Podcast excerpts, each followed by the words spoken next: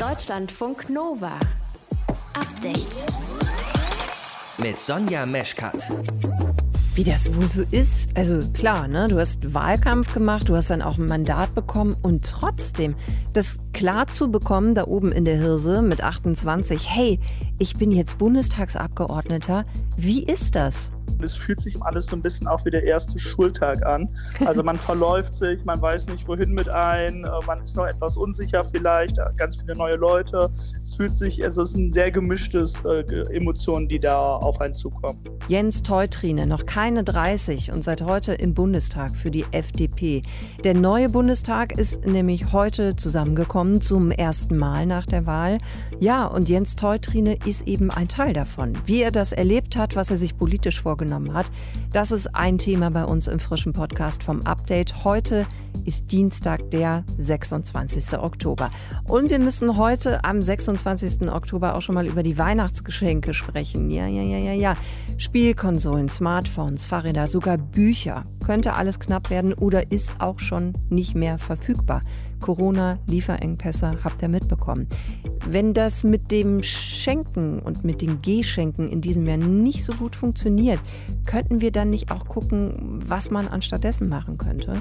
Rita Molzberger ist Philosophin und die sieht in diesem Mangel auch eine Chance. Es geht nicht nur um ökonomisches Kapital, sondern immer auch um kulturelles und vor allen Dingen um soziales Kapital, also um die Stärkung unserer Beziehungen. Und dazu ist ja Gabe und Gegengabe immer auch schon ein Mittel gewesen. Da ging es ja nie nur um das Ding an sich, sondern um die Beziehung, die dadurch ausgedrückt wird. Noch mehr Gedanken von Rita Molzberger in dieser halben Stunde im Podcast. Ihr hört zu, das ist schön.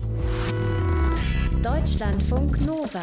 Debatten im Bundestag, ihr wisst es, da kann es ordentlich zur Sache gehen. Bitte darum, sich einer parlamentarischen Ausdrucksweise zu befleißigen. Frau von Storch, mäßigen Sie sich bitte.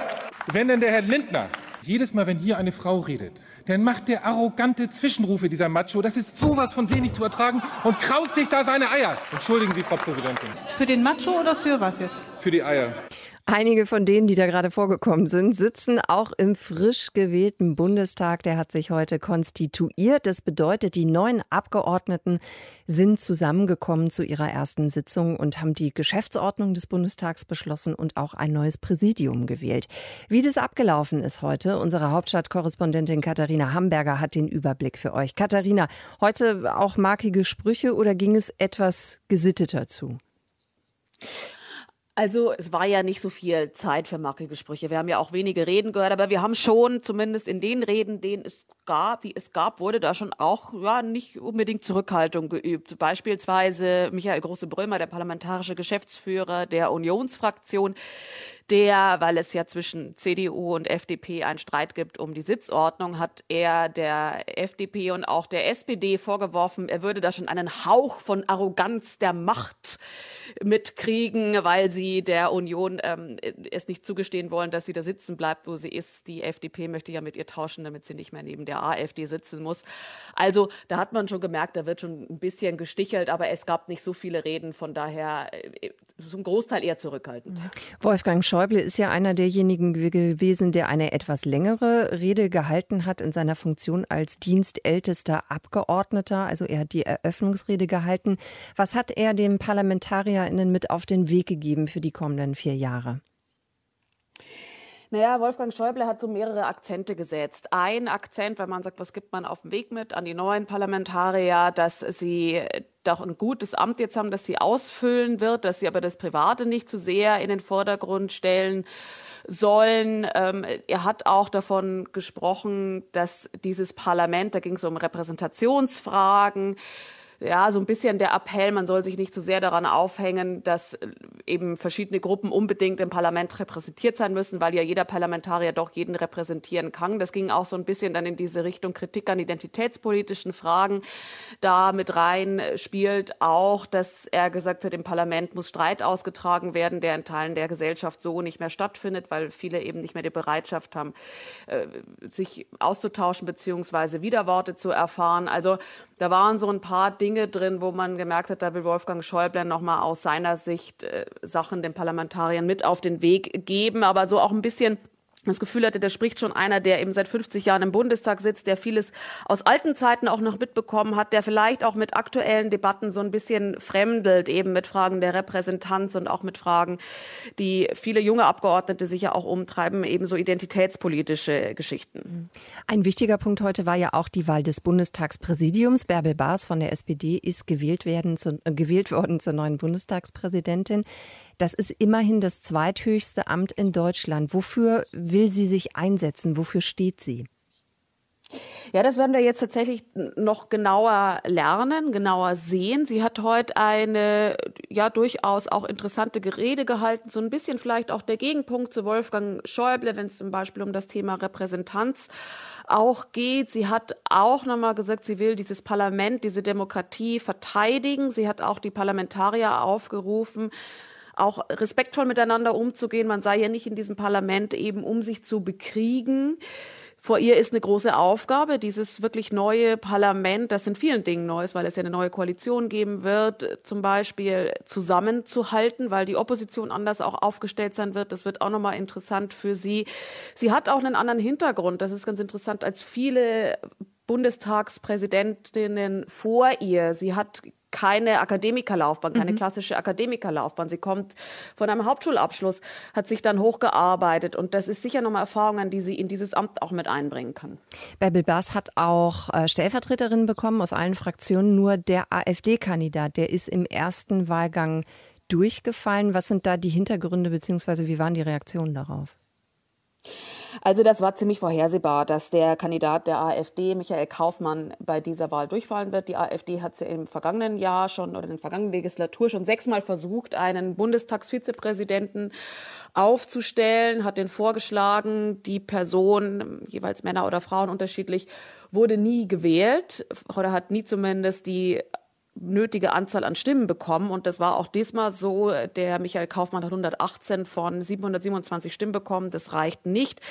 Ähm, Hintergrund ist tatsächlich, dass die viele Abgeordnete sagen, sie wollen eben keinen AfD-Vizepräsidenten. Bei Michael Kaufmann ist es so, er kommt aus dem Landesverband Thüringen. Das ist ein Landesverband, der dem Bernd, Björn Höcke vorsteht, der vom Verfassungsschutz als gesichert extremistisch gewertet wird. Und da haben einfach viele Abgeordnete entschieden, so einen will man nicht als Vizepräsidenten. Die AfD hat das Recht, jemanden vorzuschlagen, aber sie hat eben nicht das Recht, dass diese Person auch gewählt wird. So ist es dann in der Demokratie. Katharina, du bist schon länger politische Beobachterin, eben auch dann in Berlin. Was glaubst du, wird sich eigentlich jetzt dadurch ändern in der Parlamentskultur, wenn wir noch mal gucken, dass der Bundestag jetzt so groß ist, dass er eben auch wesentlich jünger geworden ist und auch äh, diverser? Wie schätzt du das ein? Da bin ich tatsächlich sehr gespannt, wie das die Kultur im Parlament nochmal verändern wird. Also die Größe, glaube ich, wird gar nicht so ausschlaggebend sein. Es sind 27 Abgeordnete mehr, die dieses Parlament jetzt hat. Da geht es dann wahrscheinlich eher um die Frage der Büroverteilung und solche organisatorische Dinge. Aber dass der Bundestag jünger ist, dass er diverser ist, dass vor allem in der wahrscheinlich Regierungsfraktion SPD auch eben viele junge Abgeordnete, viele auch mit Migrationsgeschichte sitzen, das kann schon noch was für die Debatte nochmal bedeuten. Da werden neue Sichtweisen mit eingebracht. Da werden andere Sichtweisen mit eingebracht. Und das ist etwas, was dem Bundestag vielleicht in der Vergangenheit so auch gefehlt hat, was immer ein bisschen besser geworden ist, aber was in dieser Legislaturperiode dann vielleicht auch nochmal besonders zum Tragen kommt, wenn es vor allem um gesellschaftspolitische Debatten geht, wo dann eben nochmal neue Perspektiven auch mit eingebracht werden. Es wird also spannend werden, was da in Zukunft passieren wird, sagt Katharina Hamburger. Und diejenigen, die diese Zukunft mitgestalten wollen, das sind die vielen jungen Abgeordneten, die eben jetzt auch im Bundestag sind. Einer, der dazugehört, ist Jens Teutrine, der ist 28 und sitzt für die FDP im Bundestag. Ich habe mit ihm darüber gesprochen, was er sich vorgenommen hat für die kommenden vier Jahre. Herr Teutrine, wir gucken aber erstmal zusammen mit Ihnen auf heute. Das war ein großer Tag, ein besonderer Tag für Sie. Ihr Tweet von äh, vorhin fasst das eigentlich ganz gut zusammen. Ich zitiere mal, das erste Mal als gewählter Abgeordneter im Parlament, krasses Gefühl und eine unglaubliche Ehre, werde ich wahrscheinlich niemals vergessen. Was hat denn bei Ihnen heute den größten oder nachhaltigsten Eindruck hinterlassen? Ja, das war wirklich das erste Mal so in den Plenarsaal reinzugehen und sich an einen Abgeordnetenplatz äh, zu setzen. Das war für mich sehr eindrucksvoll, dass man dann selbst bei der Eröffnung, ich meine, ich verfolge Politik seit zehn Jahren. Ich habe jetzt schon mehrmals die Eröffnung des Deutschen Bundestags, die Konstituierung vom Fernseher verfolgt, aber dort dann selbst zu sitzen, äh, ist schon nochmal ein ganz besonderer Moment und es fühlt sich aber trotzdem alles so ein bisschen auch wie der erste Schultag an. Also man verläuft sich, man weiß nicht wohin mit ein, äh, man ist noch etwas unsicher vielleicht, äh, ganz viele neue Leute. Es fühlt sich, also es ist ein sehr gemischtes äh, Emotionen, die da auf einen zukommen. Verstehe. Das heißt, Sie müssen sich da insgesamt noch ein bisschen durch, aber auch einwuseln, wenn ich Sie richtig verstehe. Noch ein bisschen Orientierung suchen. Ja, da, da geht es um ganz einfache organisatorische Fragen manchmal. Beispielsweise, wo holt man seine Stimmkarten ab? Wo muss ich eigentlich in welchen Raum? Wo gebe ich die Stimme ab? Wie läuft die, die Abgabe und ähnliches? Also so ganz banale Fragen, wo man dann nochmal vielleicht bei den ein oder anderen erfahrenen Abgeordneten guckt, wie macht der das jetzt? Ähm, und dann schwimmt man so ein bisschen mit den Strom ähm, da erstmal mit. Nicht bei der Abgabe, wie man stimmt, aber vom Ablauf her. Hm. Sie haben ja eben schon gesagt, also großer Moment, in diesen Plenarraum reinzukommen, dann eben auch da seinen Sitz zu finden. Wo sitzen Sie da eigentlich jetzt? Es gibt keine feste Sitzordnung. Ah, okay. ich, kam etwas, ich kam etwas verspäteter also nicht verspätet in dem Sinne, dass die Sitzung schon ange äh, angefangen hat, aber der Großteil meiner Fraktion saß dort schon und ich hatte vorher noch ein Interview äh, und dann waren nicht mehr ganz so viele Plätze frei, weil einige schon sehr, sehr früh auch da waren, um einen guten Platz zu kriegen. Also es gibt eine freie äh, Sitzauswahl, wo man sich hinsetzen kann innerhalb der Fraktion. Mhm. Okay. Eins Ihrer Themen ist ja die Bildungspolitik. Was glauben Sie, können Sie da bewegen in den kommenden vier Jahren? enorm viel. Die jungen Menschen haben ja zu einem ganz großen Anteil die FDP und die Grünen gewählt. Und meine Analyse ist, wieso sind die beiden Parteien die beliebtesten? Weil meine Generation sehr unzufrieden mit dem Status quo ist, mit den kleinsten äh, Nenner in der Kompromissfindung nur. Und die wollen wirklich einen Aufbruch und eine Modernisierung. Und ich finde, dass die Ampelsondierungen das im Stil schon sehr gut wiedergespiegelt haben. Es gibt auch gute Inhalte schon im Sondierungspapier, wie eine BAföG-Reform äh, beispielsweise, damit äh, noch mehr junge Menschen auch die Chance haben, unabhängig unabhängig von ihrem Elternhaus studieren gehen zu können. Und ich glaube, es ist die große Zukunftsaufgabe unserer Gesellschaft, dass wirklich jedes Kind, egal woher es kommt, einen Anspruch auf gute Bildung hat, auf die beste Bildung eigentlich auch. Und deswegen ist das für mich ein besonderes Herzensthema. Herr Teutrine, Wahnsinn, Sie klingen jetzt schon so seriös und als würden Sie schon jahrelang im Bundestag sitzen und dort als Abgeordneter. Oh, ich hoffe, ich klinge nicht so, wie äh, als wenn ich schon 20 Jahre Politik mache. Nein, ich nein, nicht, äh, nicht falsch äh, verstehen verstehen. Nicht zu phrasig, hoffentlich. Nein, nein, nicht falsch verstehen. Also es wirkte einfach nur wahnsinnig äh, fest so in dem, wofür sie stehen und was sie eben vorantreiben sollen. Also ich wollte das jetzt überhaupt nicht irgendwie negativ kommentieren. Es ist mir einfach ja, nur aufgefallen. Das liegt ja auch daran, um das vielleicht mal noch zu sagen, das ist ja für viele, die in den Deutschen Bundestag sind, ein ganz besonderer Moment und der Beginn von Berufspolitik, wenn sie dort erstmal genau. sind. Ja. Aber es ist ja nicht der Anfang des politischen Engagements. Das stimmt, das haben Sie ja auch schon gesagt. Sie machen genau. das ja auch schon eine ganze ja. Weile, ne? zehn ja. Jahre, genau. Lassen Sie uns noch mal gucken ähm, auf das, was vielleicht eben jetzt auch passiert, dadurch, dass eben so viel mehr jüngere Abgeordnete auch im Bundestag sind. Glauben Sie, dass dadurch dann tatsächlich auch andere Politik gemacht wird, gemacht werden kann, dass eben Politik vielleicht auch anders wahrgenommen wird, eben von jüngeren Menschen, die sich politisch interessieren? Ja, ich sehe mich so ein bisschen in der Dolmetscherfunktion. Ich habe das ja schon gesagt, dass ich seit zehn Jahren ehrenamtlich Politik mache und in den unterschiedlichen Parteigremien der FDP auch unterwegs bin. Also ich kann Parteisprech und Parteilogik hören.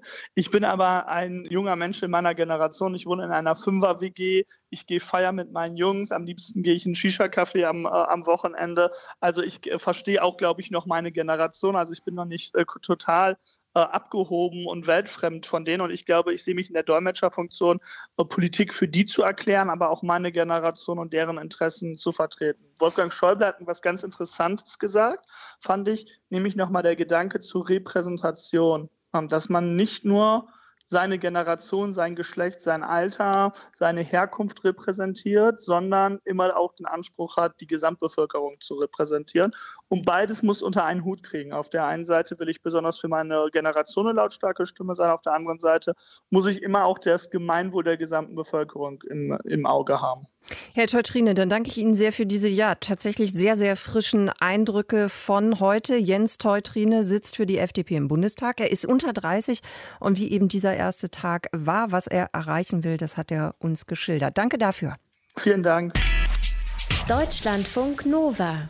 Update. Wer auch immer ins Kanzleramt einzieht, der darf sich schon mal auf was ganz Neues freuen. Und wir sprechen jetzt nicht von einem neuen Schreibtisch oder Teppich oder so, ja, sondern es geht um ein neues Dienstauto in der Garage. Es ist schwarz und sieht relativ unauffällig aus. Martin Schütz aus dem Update-Team diese Mercedes S-Klasse könnte doch auch einfach vor jedem schnöden Luxushotel Hotel stehen, oder? Stimmt, ja. Also für Laien vermutlich ein ganz normales Luxusauto. Äh, ein paar Details verraten optisch dann schon, dass das neue Kanzlermobil im Grunde ein rollender Panzerschrank ist, wie zum Beispiel etwas voluminösere Reifen und die nicht besonders filigranen Felgen. Und dieser Panzerschrank, der soll praktisch nicht zu knacken sein. Ist es eigentlich ein offizieller Name? Kanzlermobil, nennt man das so? Ich habe es jetzt mal so getauft. Ah, du hast es so getauft. Okay, gut. Dann lass uns gucken, was kann der Wagen alles ab? Also du könntest beispielsweise 300 Schuss äh, drauf abfeuern, alles egal. Und es ist auch relativ egal, womit du schießt, also ob aus einer Kalaschnikow, aus einem Scharfschützengewehr oder mit einer Pistole. Ähm, du könntest 12 Kilogramm Sprengstoff oder Handgranaten draufpacken, drumpacken und sprengen. Soll auch kein Problem sein. Selbst ein Feuer, Rauch oder Gas können laut Mercedes weder Wagen noch Fahrer stoppen. Weil?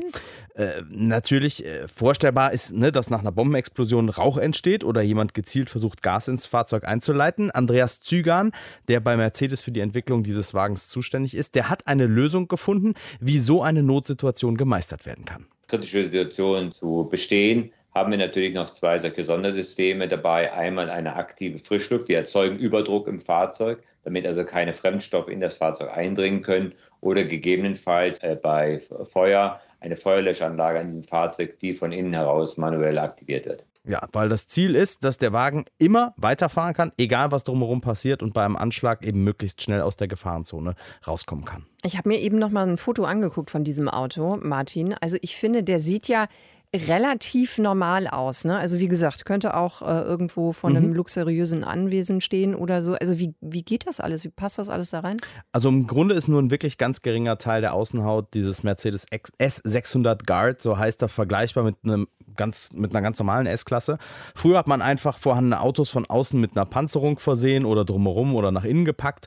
Heute wird eine Schutz, äh, auf eine Schutzhülle eine äh, spezielle Beplankung gepackt, die aus unterschiedlichsten Materialien Materialien besteht, vor allem Dingen aus hochfestem Stahl und dann dazu noch wirklich sehr, sehr dicke Glasscheiben und spezielle Reifen dann noch dazu, die auch dann noch die Fahrt ermöglichen, wenn ein Projektil sie getroffen hat. Das klingt alles simpel, ist aber extrem aufwendig und kompliziert. Mhm. Aber wenn du jetzt gerade dickes Glas erwähnst und die anderen ganzen Sachen, Beplankung und so weiter und so fort, ich meine, das muss doch tierisch viel wiegen, das Auto. Ja, das ist so. Also man sieht dem Fahrzeug sein Gewicht nicht an, aber es bringt satte äh, oder über vier Tonnen auf die oh, Waage. Okay. Äh, also ungefähr das Doppelte der, der normalen Basisversion, die ja schon relativ schwer ist. Allein eine Tür wiegt 200 Kilogramm und deswegen sind extra spezielle Helfersysteme eingebaut, damit die Personenschützer die Tür mit einer Hand ganz problemlos öffnen und schließen können und das ganze Türöffnen nicht zu einem Fitnessprogramm ausartet und äh, man im Zweifelsfall eine Person halt auch schnell wieder rein oder rausbringen kann. Ja, sonst im Zweifelsfall auch vielleicht Oberarm wie äh, Arnold Schwarzenegger in seinen besten Zeiten oder so.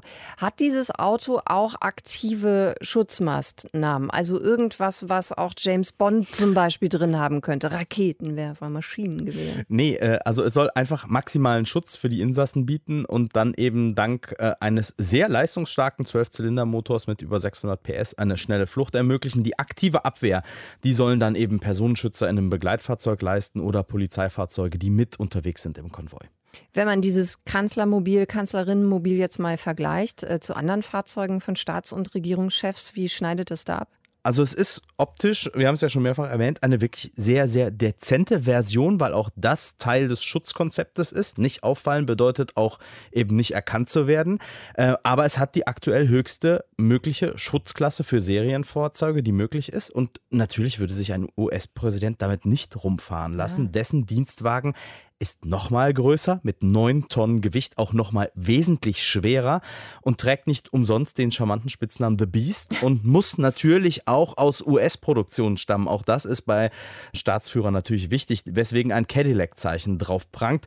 Für Andreas Zügan ist The Beast eine wirklich komplett andere Fahrzeugkategorie. Das Beast ist de facto ein Panzer in Form eines Fahrzeugs. Es sind Sonderanfertigungen, die wirklich nur noch das Cadillac-Zeichen vorne drauf haben. Also de facto sind das dann wirkliche Panzerwagen. Ja, und mit einem ähnlich dicken Brummer äh, ist auch Wladimir Putin unterwegs. Allerdings ein Wagen natürlich aus russischer Produktion. Na, selbstverständlich. Also, wenn ich jetzt der Meinung bin, ich will gerne auch sowas haben, ich will mich unbedingt aus welchen Gründen auch immer sehr, sehr sicher fühlen, fühlen geht das? The Beast ist für Mr. President reserviert. Ja, okay. Den Benz kannst du dir bestellen, gar kein Ja. Problem. Basis kostet so ab ungefähr 500.000 Euro aufwärts, aber dann kannst du halt natürlich weiter reinbuttern, gerade was die Innenausstattung angeht und so. Kannst du gestalten, wie und was du willst. Bestellbar ist der Wagen ab Ende diesen Jahres und dann wird er aller Voraussicht nach im nächsten Jahr bei dir zu Hause stehen. Ja. Also äh, theoretisch sprechen wir darüber. Ähm, in der äh, Theorie bleibt das natürlich ein Auto, was wir niemals fahren werden, Martin. Ich hoffe auch nicht, dass ich sowas jemals brauche. Aber andere Menschen eben, zum Beispiel der neue Bundeskanzler, den wir ja dann eben haben werden, irgendwann wahrscheinlich im November, wissen wir da mehr drüber und dann wünschen wir allzeit gute Fahrt. Deutschlandfunk Nova. Update. Xi Jinping, der mächtigste Mann der Welt. So heißt ein Buch und zwar von zwei Journalisten, Stefan Aust und Adrian Geiges, und zwar über den chinesischen Staatspräsidenten. Morgen hätten sie das Buch bei einer Online-Lesung vorgestellt in Duisburg und in Hannover, organisiert von den jeweiligen Konfuzius-Instituten dort.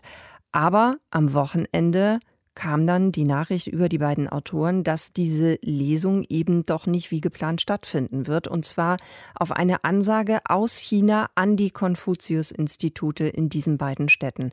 Unser Nova-Reporter Bastian Brandau hat dazu recherchiert. Bastian, warum sind die Lesungen abgesagt worden? Die Autoren Stefan Aust und Adrian Geiges, sie haben von Druck gesprochen, der aus China eben auf die Mitarbeiter der Konfuzius-Institute hier in Deutschland ausgeübt wurde.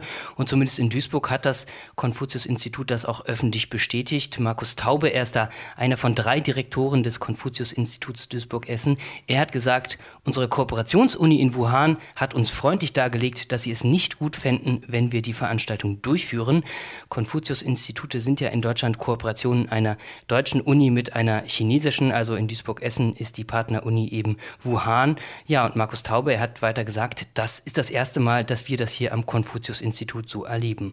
Und dabei geht es wohl gar nicht um einen möglicherweise kritischen Inhalt des Buches, so haben das die Autoren nochmal gesagt, sondern es geht eben um diesen Kult, der um Xi Jinping in China herrscht. Er gilt dort als unantastbar und es dürfe nicht über ihn als normalen Menschen gesprochen werden. Diesen Kult, den gibt es also schon länger in China und jetzt, so haben es die Autoren aufgefasst, soll er offenbar auch auf Deutschland ausgeweitet werden. Und welche Reaktion hat es gegeben auf diese Absage eben? Ja, Unverständnis der Autoren, die auch andere Lesungen gemacht haben, auch mit anderen Konfuzius-Instituten. Stefan Aust hat gesagt, erstmals ist eine Diktatur dabei, den Westen wirtschaftlich zu überholen und versucht jetzt auch, ihre gegen unsere Freiheit gerichteten Werte international durchzusetzen. Dann gibt es die Universitäten. Hier in Hannover weist die Leibniz-Uni darauf hin, sie sei in keiner Weise und zu keinem Zeitpunkt über die Planung der Veranstaltung ihres Kooperationspartners des Leibniz-Konfuzius-Instituts, so heißt es hier, sie sei da nicht darüber informiert gewesen und auch nicht in diese Absage dementsprechend involviert. Diese Absage, so heißt es von der Uni, sei nicht akzeptabel, befremdlich und unverständlich. Ähnlich ist die Reaktion an der Uni Duisburg-Essen. Und es gibt auch empörte Reaktionen, so kann man das sagen, aus den Ministerien in Niedersachsen und in NRW und auch aus den Fraktionen in den Landtagen. Von einem beunruhigenden Eingriff in unsere Wissenschafts- und Kulturfreiheit spricht etwa die FDP in Hannover hier im Landtag. Ja, und auch der Verlag, in dem das Buch erschienen ist, hat sich geäußert, die Absage der Veranstaltung durch die beiden Konfuzius-Institute ist ein beunruhigendes und verstörendes Signal, so heißt es von Felicitas von Löwenberg. Sie ist Verlegerin im Piper Verlag. Ja, und die Uni Duisburg wird jetzt morgen selbst eine Online-Lesung der Biografie veranstalten, nur eben ohne Teilnahme der Konfuzius-Institute. Hm. Und in Hannover plant die Uni eine Präsenzlesung in diesem Semester, so es die Corona-Lage zulässt. Was ist denn eigentlich die Aufgabe von diesen Konfuzius-Instituten und was bedeutet das eben jetzt, also diese Absage, was bedeutet das für Duisburg und Hannover und für die Konfuzius-Institute, die eben damit angedockt sind? Also Konfuzius-Institute sind nach eigener Darstellung offizielle Kultur- und Bildungsinstitutionen, die von einer Unterabteilung des chinesischen Bildungsministeriums gefördert werden. Weltweit gibt es wohl etwa 550 Institute, ungefähr 20 in Deutschland. Und jedes Konfuzius-Institut, das hatte ich vorhin schon angedeutet, in Deutschland, das wird immer in einer Kooperation betrieben zwischen einer deutschen Uni und einer chinesischen Uni. Kooperation, das hat hier die Sprecherin der Uni Hannover mir nochmal detailliert erläutert. Sie hat also gesagt, das heißt hier zum Beispiel in Hannover, da geht es ähm, um die Vermittlung von Räumen für Veranstaltungen oder eben die äh, Studis hier an der Uni können Sprachkurse an dem Konfuzius-Institut belegen. Aber Kritiker dieser Konfuzius-Institute, die sehen aber schon länger eine Einflussnahme des chinesischen Staates und eben der kommunistischen Partei in China auf die Institutionen und sie sagen, Konfuzius-Institute, das ist eben was anderes als zum Beispiel die Goethe-Institute, die es ja eben auch gibt. Da gehe es um etwas anderes als um die Vermittlung von Sprache und Kultur. Und die USA zum Beispiel, die haben im vergangenen Jahr die Konfuzius-Institute als eine offizielle Vertretung Pekings eingestuft, also nicht als Kulturinstitution. Und die Uni Hamburg, die hat im letzten Jahr ihre Zusammenarbeit mit dem Konfuzius-Institut beendet, mit der Begründung, da besteht die Gefahr einer Einflussnahme auf die Wissenschaft. Ja, und auch hier in Hannover will jetzt nach Aussagen des Uni-Präsidenten die Uni eine weitere Zusammenarbeit überprüfen. Also das könnte eine mögliche Reaktion sein, dass man das sogar beendet. Ja, und Adrian Geiges, einer der Autoren, der hat es so formuliert, durch ihr Handeln jetzt eben bestätigen diese Konfuzius-Institute im Prinzip all die Kritiker, die schon immer gesagt hatten, Konfuzius-Institute sind eben der verlängerte Arm der chinesischen Regierung und das Programm werde letztendlich aus China festgelegt. An den Konfuzius-Instituten in Hannover und Duisburg ist die Lesung einer Biografie des chinesischen Staatspräsidenten abgesagt worden, offenbar auf Druck aus China. Bastian Brandau war das, unser Nova-Reporter hier im Deutschlandfunk Nova Update. Danke dir für die Infos. Deutschlandfunk Nova Update. Ein Leben ohne Weihnachtsgeschenke ist möglich, aber wenn wir ehrlich sind, ist schon schöner, wenn dann doch was unterm Bäumchen liegt, ne? Und hoffentlich klappt das auch in diesem Jahr. Zumindest hören wir schon jetzt immer wieder, am besten schon mal die Weihnachtsgeschenke besorgen. Kümmert euch drum. Ähm, wir haben den 26. Oktober. Also bitte, keine Panik jetzt, ja? Das ist richtig. Was auch richtig ist, von vielen Rohstoffen oder Teilen, die eben weiterverarbeitet werden, gibt es einfach zu wenig im Moment. Mikrochips, Holz, Autoteile, Baumaterialien. Ihr könnt euch irgendwas aussuchen. Nur sollte das jetzt wirklich der Grund sein, schon jetzt mit den Weihnachtsgeschenke-Einkäufen zu beginnen? Hm. Tipp von unserem Nova-Reporter Christian Schmidt. Durchatmen und erstmal ganz ruhig bleiben. Schuld ist das System. Unsere weltweiten Lieferketten sind zu kompliziert. Wir müssten generell umdenken und Komplexität rausnehmen, um etwas weniger störungsanfällig äh, zu werden sagt der Logistikexperte Nikolai Neumeier von der Donau-Universität Krems. Die Pandemie hat gezeigt, wenn irgendwo bei einer Ware auf dem Weg von der Herstellung bis zur Auslieferung, wenn da irgendein Baustein wegfällt, dann bricht das Haus schnell zusammen. Und das muss sich ändern, meint Neumeier. Wir müssen uns der, der Risiken überhaupt einmal bewusst werden ähm, und nicht einfach nur schauen, wo, wo kann man am billigsten irgendetwas herbekommen, welcher Lieferant äh, ist am günstigsten, äh, auf welche Kosten auch immer. Und dort halt äh, reduzieren und dann vielleicht auch schauen, dass die Ketten kürzer werden, Europa stärken.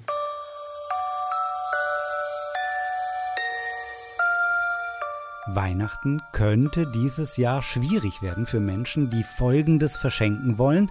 Alles, was einen Chip hat. Zum Beispiel Spielekonsolen, Smartphones, Geschirrspüler und elektrische Zahnbürsten. Aber auch Holzmöbel, Bücher und Fahrräder.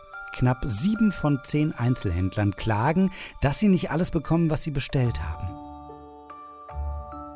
Aber ist all das nicht vielleicht eine Chance, statt Lieferketten zu optimieren, einfach mal gucken, wie wir das auch anders hinbekommen? Was ist wichtig im Leben?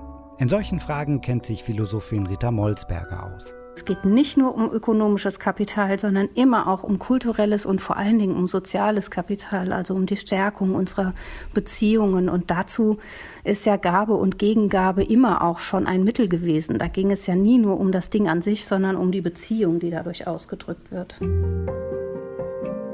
Nehmen wir mal an, das Ökonomische fällt dieses Weihnachten weg. Kein neuer Kleiderschrank, kein teures E-Bike, keine PlayStation 5. Dann können wir wieder mehr auf das soziale Konto einzahlen, weniger am materiellen festklammern.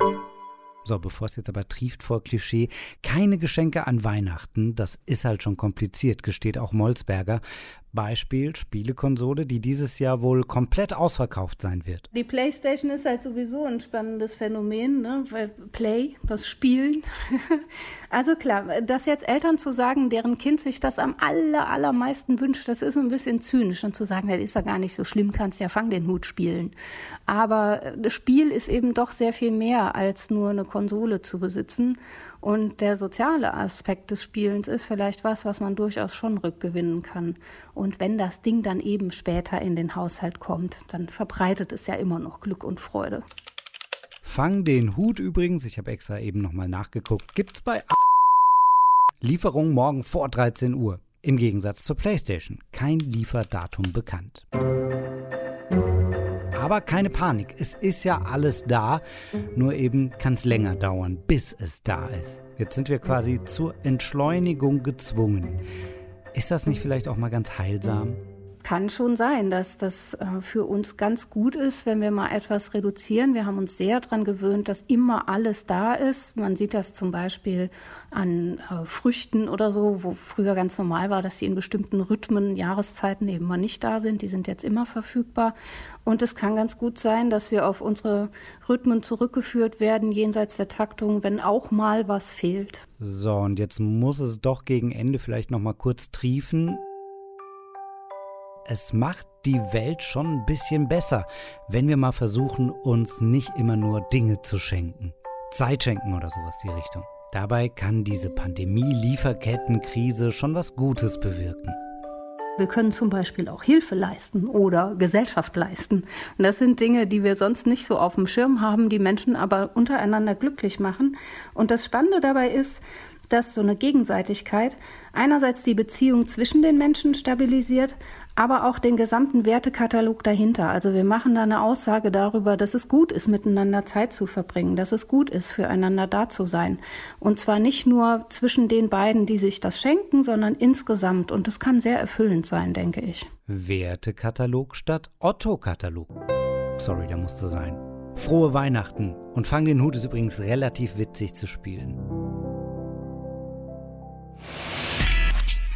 Deutschlandfunk Nova. Update. Montag bis Freitag, immer zwischen 18 und 20 Uhr. Mehr auf deutschlandfunknova.de.